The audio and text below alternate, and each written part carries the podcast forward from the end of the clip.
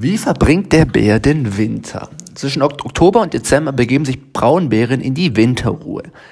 In der Regel graben sie dazu eine Höhle, die sie oft mehrere Jahre in Folge benutzen. Auch natürliche Höhlen oder Felsspalten können als Rückzugsmöglichkeit dienen. Ja, und damit hi und herzlich willkommen zur heutigen Folge im Daily Action Podcast. Und vielleicht denkst du dir jetzt, hä, was labert der Typ da von Braunbären?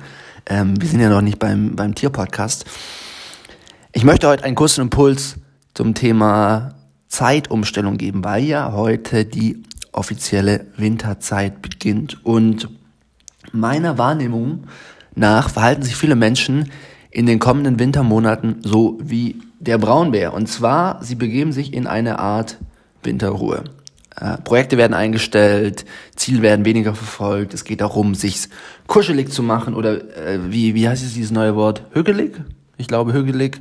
Ähm, also sozusagen so dieses, auch noch vielleicht ein bisschen durch Corona bedingt, ja, Netflix und Chill und eine, eine nette Bettdecke und ähm, draußen ist sozusagen die düstere Welt. Und ich möchte dich einfach daran erinnern, dass wir halt keine Braunbären sind. Ähm, das heißt, nur weil der Bär Winterruhe macht, heißt das nicht, dass das für uns automatisch das Beste ist. Und ich möchte dich wirklich dazu ermutigen, ähm, jetzt auch gerade mit dieser kommenden Winterzeit, wo objektiv natürlich manche Dinge schwieriger werden. Ja, es ist früher dunkel, ähm, das macht keinem Spaß, das ist irgendwie automatisch geht die Motivation ein bisschen runter. Aber gerade in dieser Zeit sollten wir eigentlich so ein bisschen kontraintuitiv genau das Gegenteil machen von dem, worauf wir als erstes Bock haben. Das heißt, uns erst recht bewegen, erst recht rausgehen, erst recht gewisse Projekte uns setzen, sagen, hey komm, das nehme ich mir jetzt mal den November vor.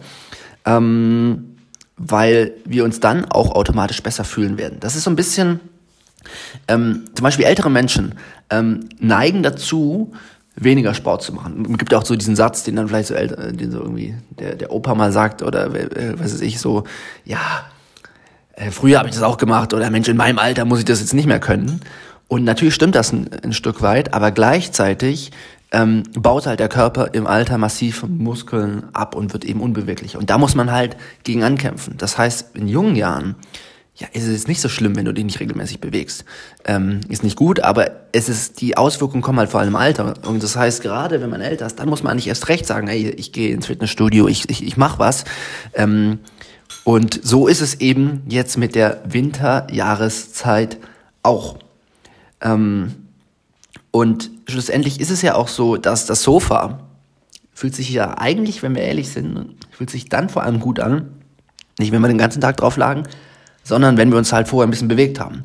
Äh, zum Beispiel Fine, Fine und ich, meine Freundin, wir waren jetzt gerade hier, haben einen sehr schönen Herbstspaziergang gemacht durch den Wald und ähm, ja, dann lässt sich der Tag, also das Wetter ist, heu, Wetter ist heute gut und wir sind bei einer Familienfeier eingeladen und da, da ähm, wird es dann wahrscheinlich auch so ein bisschen Kaffee und Kuchen, Kuchen geben und ja, wie halt so Familienfeiern so laufen, dann sitzt man ein bisschen auf dem Sofa rum und quatscht und das fühlt sich alles gut an, aber es fühlt sich dann noch besser an, wenn man halt vorher sich so ein bisschen bewegt hat.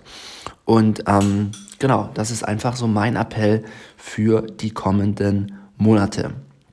Also, schau, dass du rausgehst, schau, dass du dich bewegst, gerne eben auch mal auch wenn es draußen neblig ist oder nieselt, ähm, geh raus, mach einen Waldspaziergang, ähm, guck, dass du noch ein bisschen Sonne abkriegst und guck halt, was du für Projekte einfach jetzt auch machen kannst. Zum Beispiel habe ich ja mein Wohnzimmerkonzert in zwei Wochen, habe ich ja schon ein, zwei Mal hier anklingen lassen und ähm, das ist gut, dass das November ist, weil November ist halt ein Monat, wo auch ich mir proaktiv Projekte und Dinge ähm, planen möchte, weil im Sommer, ich sag mal, im Sommer ist die Stimmung immer gut. Im Sommer, da gibt es eigentlich jetzt nicht so viele Tage, wo man sagt, oh, irgendwie, ich habe gar keine Lust auf mein Leben. Und ähm, im November oder, oder auch Januar, Februar, wenn so die Weihnachtszeit rum ist, da kann es halt schon eher vorkommen. Und gerade da dann halt einen Impuls setzen, sagen, komm, das, den Lebensbereich geht jetzt mal an, ist es egal, ob es Sport ist, ob es ein Hobby ist, ob es was Berufliches ist, ähm, was auch immer. Yes. Also, ich hoffe, du hast die Uhren umgestellt ähm, und wenn es heute schon um, ich weiß nicht, wann wird es heute dunkel? Fine, wann wird es heute dunkel? Sechs. Um sechs? Ich glaube, es wird vor, vor 18 Uhr dunkel.